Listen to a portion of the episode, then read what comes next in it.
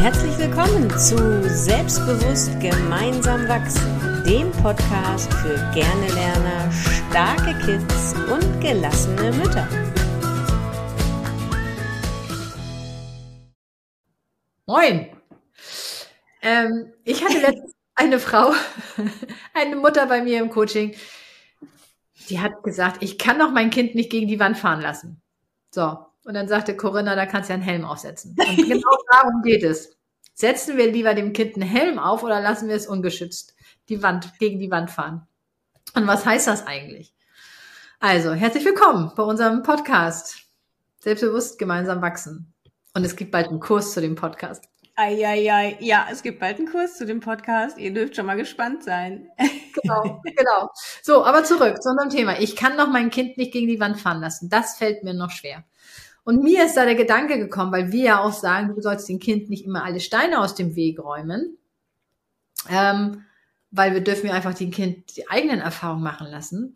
Aber wie sieht das denn aus, wenn das die ganze Wand ist? Sind das einfach nur aufgetürmte Steine, weil die so viel größer sind? Oder ist das jetzt ähm, einfach nur, ähm, ja, ich kann mein Kind nicht gegen die Wand fahren lassen. Was will uns deine Mutter eigentlich damit sagen? Corinna, erzähl mal. Was meinst du, was die Mutter damit sagen Ja, das ist dieses Thema Steine aus dem Weg räumen und dieses Thema, ähm, ich muss mein Kind doch vor Enttäuschungen bewahren und vor Misserfolgen bewahren und davor, gerade wenn es jetzt um die Schule geht, dass es vielleicht das Schuljahr nicht packt. Ähm, aber genau darum geht es, glaube ich. Und das ist, glaube ich, ein erster Schritt, den wir machen können im Coaching auch oder ja auch machen, ähm, zu gucken, was ist denn eigentlich das, wovor wir da als Mütter so Angst haben? Was ist denn eigentlich die Wand? Was ist denn eigentlich das, was da schlimmstenfalls passieren kann? Und sich darüber mal klar zu werden und nicht immer so, wir müssen die Kinder vor allem bewahren und gar nicht gucken, was ist denn das eigentlich, wovor wir da so Angst haben? Und ähm, was passiert denn eigentlich schlimmstenfalls? Genau bei mir im Kontext war das wirklich eine Zensur und Kind lernt nicht und jetzt soll ich das auch ertragen, dass das Kind nicht lernt, ähm, weil ich lasse es ja dann gegen die Wand fahren. Und ich habe man, also da sind mir so zwei Gedanken gekommen. Einerseits, ähm, na klar, Bedeutung der Noten ist eine Sache, aber auch diese andere, das äh, kommt bei mir auch oft im Coaching, dass die Eltern oft das Gefühl dann haben, sie lassen ihr Kind fallen. Also das ist nicht ein Loslassen, sondern ein Fallen lassen. Aber das ist die innere Einstellung, die sie dann haben. Das heißt, für sie ist gleichgesetzt, wenn mein Kind gegen die Wand fährt, lasse ich es fallen. Und genau diese Einstellung, diesen Gedankenswitch, den dürfen wir einfach mal zulassen, dass es einen anderen gibt, dass es eben nicht darum geht, dass du das Kind fallen lässt, sondern im Gegenteil, du bist ja trotzdem da. Selbst wenn du es mit offenen Augen gegen die Wand fahren lässt, das ist ein starkes Bild eigentlich, ne? Mhm. Also gegen die Wand fahren lässt und du dann einen Helm, du dem Kind dann einen Helm aufsetzt, das ist für mich, dieses, diesen Helm aufsetzen ist für mich dieser Inbegriff des, du bist trotzdem da. Du lässt mhm. es gegen die Wand fahren und du gibst ihm aber einen Helm, weil du einfach da bist und dein Kind auffängst mhm. und es wieder auch aufhilfst, damit es weitergehen kann. Mhm. Und diesen Gedanken, diese innere Einstellung, die dürfen wir haben, dass wir nicht sagen, okay, es gilt nur, wenn das Kind gut ist in der Schule, wenn es performt, äh, dann sind wir da, dann sind wir gute Eltern, sondern nein, es geht genau darum, dass wenn das Kind hinfällt und gegen die Wand fährt, ich kann es nicht oft genug sagen, dieses mächtige Bild, ähm, dass wir dann auch da sind und, äh, und, das, und dem Kind helfen und es wird wachsen. Mhm. Und das sind, das sind manchmal Riesensprünge, die die Kinder dann machen mhm. und die sich dann auch in anderen Bereichen zeigen. Ja, genau. Die Frage, die mir dabei äh, noch kommt, ist, ähm, was ist eigentlich die, die ähm, Intuition ist das falsche Wort, die äh, Motivation, die die Eltern haben, die Kinder davor bewahren zu wollen. Geht es dabei, und das ist jetzt vielleicht ein bisschen provokativ gesagt, geht es dabei wirklich um das Kind? Oder geht es darum, als Eltern nicht doof dazustehen? Ne? Das Beide. ist ja häufig auch so, dass wir sagen, okay, ähm, wenn mein Kind jetzt in, wo, im Vokabeltest nur Fünfer schreibt, dann ist das ja eine reine Lernsache und da könntest du dich ja hinsetzen mit deinem Kind. Und offensichtlich, wenn dein Kind im Vokabeltest nur Fünfer schreibt, hast du dich ja nicht mit ihm hingesetzt und gelernt. Da geht's vielleicht Absolut. gar nicht so. Das würden natürlich Eltern niemals bewusst sagen und vielleicht haben sie es auch nicht für sich bewusst. Da geht's oft gar nicht ums Kind, sondern auch um das Bild, was ich nach außen vermittel. Ne? Wenn mein Kind schlecht in der Schule ist, habe ich mich nicht richtig gekümmert. Absolut, absolut. Ähm, und wie du sagst, das ist nicht etwas, was bewusst ist, sondern das ist unbewusst. Äh, was natürlich auch aus der Kindheitsprägung kommt. Also ich bin oft aufgewachsen mit, was sollen die Nachbarn denken? Mhm. Äh, kommt da auch mit rein. Und ähm, vor allen Dingen, wenn denn die schlechten Zensuren da sind, dann kommen ja auch immer gern irgendwelche äh, Ratschläge von außen, von der eigenen Mutter, von der Schwiegermutter. Also bei mir damals, da ging das ja, also das gab's ja gar nicht. Das ist natürlich dann auch manchmal ein bisschen ätzend. Ja, also ich würde sagen, es sind beides. Einerseits geht's darum, weil man das Beste fürs Kind möchte, deshalb möchte man, dass es gute Zensuren schreibt und mehr man immer noch denkt, nur mit guten Zensuren ähm, ist ein erfolgreiches Leben. Mhm. Was immer erfolgreich auch bedeutet. Und auf der anderen Seite, äh, wie stehe ich als Mutter da, wenn das nicht funktioniert? Weil ich mhm. bin ja dafür verantwortlich. Ja, ich möchte nochmal ansetzen, weil ich habe das in meinen Coachings auch häufig, nur sind meine Kinder ja, also meine Coaching-Kinder häufig kleiner und da geht's noch gar nicht so sehr um, um Noten, um Noten schon, aber nicht so sehr darum, dass man, dass die Eltern schon Angst haben in der zweiten Klasse, dass die ganze Laufbahn ähm, irgendwie dahin geht. Aber es geht um so kleine Sachen wie, ich lasse mein Kind vor die Wand fahren, wenn ich es nicht an seinen Sportbeutel erinnere. Ne? So kleine Sachen einfach. Da geht's gar nicht um die großen Leistungen. Und dann den Mamas klar zu machen, die dann dreimal hinterhergefahren sind und sich ärgern zu Hause und der Familienfrieden hängt schief und es gibt Streiterei, weil das Kind ja immer alles vergisst und nie an den Sportbeutel denkt und so diese Geschichten. Und wo ich dann ähm, wirklich mit den Mamas arbeite und sage, was passiert denn schlimmstenfalls? Ja, dann hat er seine Sportsachen nicht. Ja und? Ja, dann fühlt er sich doof, dann muss er ja auf der Bank sitzen. Ja und? Ne, was passiert dann? Ja, dann sagen die anderen Kinder vielleicht was Doofes. Ja, was passiert dann? Ja, vielleicht ruft die Lehrerin mich dann an. Okay, was passiert dann? Und den Gedanken wirklich mal weiterzutragen und dann zu sagen, okay, schlussendlich passiert eigentlich gar nichts Schlimmes. Oder die Erkenntnis, ja, das ist meinem Kind vielleicht so unangenehm, da zu sitzen und den anderen zugucken zu müssen, ohne Turnschuhe in der kalten Halle, dass er sich vielleicht dann beim nächsten Mal dran erinnert. Ne? Und ja. ähm, dazu gucken, auch für diese negative Auswirkung, für dieses negative Ergebnis, bin ich da eigentlich, und das hatten wir ja auch schon öfter mal im Podcast, bin ich dafür eigentlich bereit, meinen ganzen Familienharmonie ähm, aufzugeben und zu Hause mich nur noch darum zu streiten, dass mein Kind ja nie an seinen Sportbeutel denkt und ich es ihm immer hinterhertragen muss. Ja, absolut. Ähm, da gehe ich total konform mit. Und ähm, auch ich habe den Sportbeutel schon mal hinterhergetragen. Ja. Ähm, weil ich, was hab, warum habe ich es gemacht? Weil ich natürlich genauso gedacht habe wie du, ist ja nicht meine Sache, oh, meine Tochter hat den jetzt vergessen, oh, wie schade. Ich glaube, ich habe das gemacht, weil sie sonst immer an alles gedacht hat, oder er, ich weiß nicht, ob es meine Tochter oder einer meiner Söhne waren, ähm, wo ich dachte, okay, ich bin eh auf dem Weg, dann nehme ich es mit.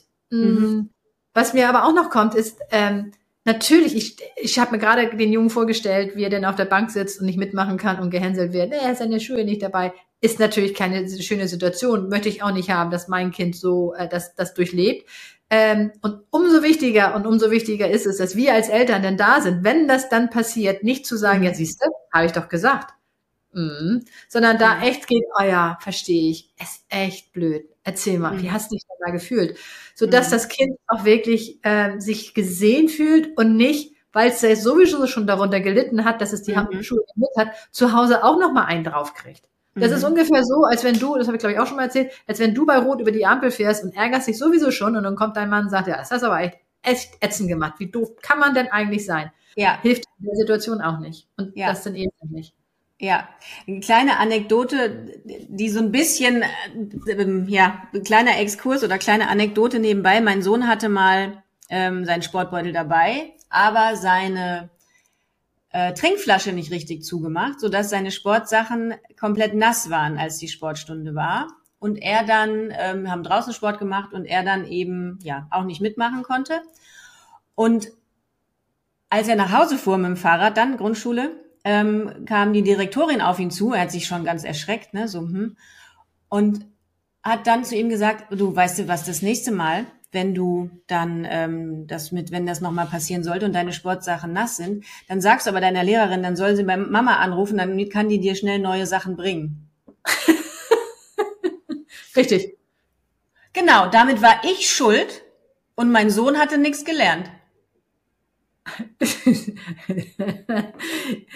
Ja. Weißt du, so, oder beziehungsweise die Lehrerin war schuld, dass sie nicht angerufen hatte. Also zumindest war nicht das Thema mit der Flasche zudrehen jetzt das Problem, sondern die Lehrerin war das Problem, dass sie nicht angerufen hatte und ich hätte ja dann auch kommen. Und ich habe gedacht, das ist jetzt in die falsche Richtung gelaufen. Ja, ja, wie schade, ne? Mhm, genau. Ähm, ja, mit dem Turmbeutel. Wie hätte die denn, also ich hätte jetzt gedacht, nachdem du es erzählt hast, dass die Direktorin sagt, Mensch, das ist ja echt blöd, ähm, bringen Sie doch nächstes Mal vorbei, wir, wir, wir trocknen Sie schnell. Oder was auch immer. Ja, ja, Aber, irgendwie, genau. Also. Oder ich hätte da noch andere Sachen. Guck doch dann einfach in der Fundgrube nach. Oder was ja, man, also die haben draußen Sport gemacht. Er hätte ja seine Klamotten anbehalten können und einfach barfuß in die äh, Sprunggrube hüpfen. Ne? Also es hätte viele Lösungen gegeben. Aber so war das irgendwie eine ganz kuriose Wendung, ja. die das Ganze genommen hat. Aber naja. siehst du, das ist nämlich das, äh, wieder von außen. Ne? Also wie stehe ich denn da, dass, dass, äh, dass ich das nicht gemacht habe? Und darum genau. ist diese klare Haltung so sehr wichtig. Als ich heute Morgen mit meinem Hund gegangen bin, ähm, hatten, also ich kann mich daran erinnern, als äh, ich noch Hundetraining hatte mit ihr, da gab es eine Übung, den Hund sitzen zu lassen und wir gehen einfach geradeaus weiter und der Hund musste eben sitzen bleiben. Und es waren die, die nicht sicher waren, dass der Hund sitzen bleibt, die sich dann immer noch umgedreht haben, da blieb der Hund auch nicht sitzen. Und das mhm. ist eben das auch, diese klare Haltung, dass du sagst, ja, wieso die Schule ist doch deine Aufgabe. Und äh, natürlich bin ich da, wenn du meine Hilfe brauchst.